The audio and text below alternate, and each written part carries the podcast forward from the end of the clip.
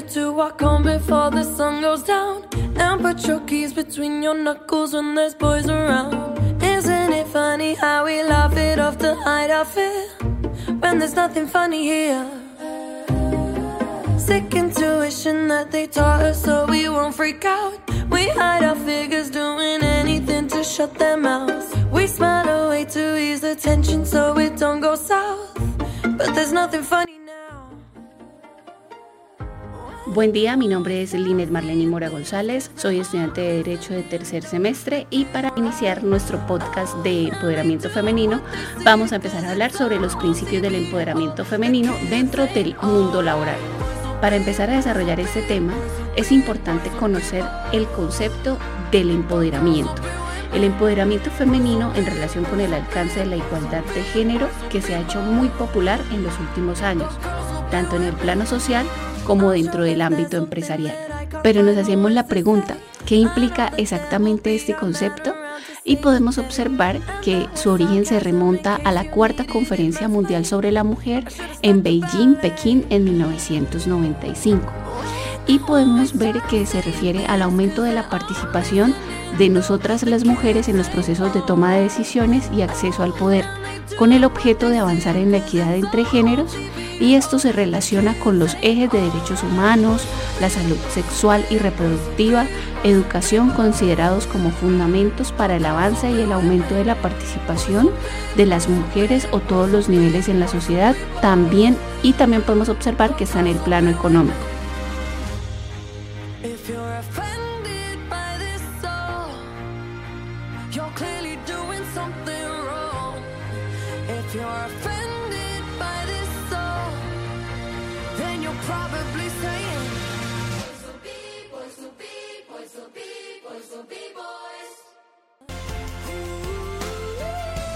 Podemos también encontrar en palabras de Sanda Ojiambo, que es la CEO del Pacto Mundial de Naciones Unidas, la evidencia es clara. Cuando las mujeres están empoderadas, todo se beneficia. Y es que empoderar a las mujeres en la vida económica y en todos los sectores es central para los siguientes ítems. Tenemos cinco ítems importantes que podemos desglosar, los cuales son construir economías fuertes, establecer sociedades más justas y estables, alcanzar objetivos acordados internacionalmente sobre el desarrollo, los cuales son los siguientes. Construir economías fuertes, establecer sociedades más justas y estables.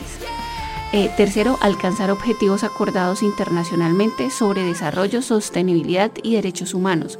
Cuarto, mejorar la calidad de vida de las mujeres, hombres, familias y comunidades. Y en quinto lugar encontramos que es impulsar las operaciones y metas empresariales.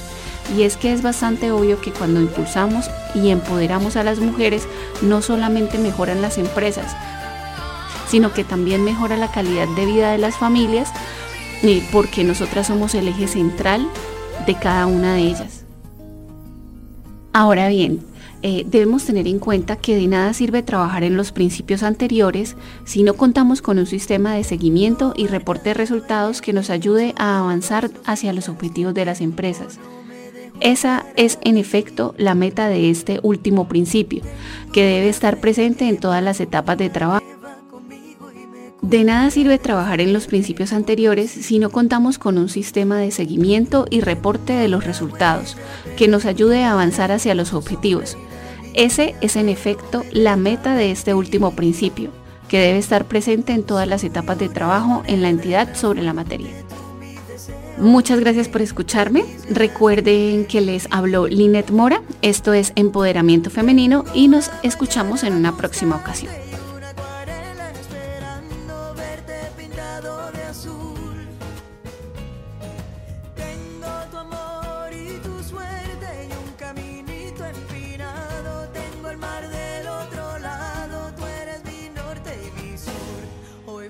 verte de nuevo.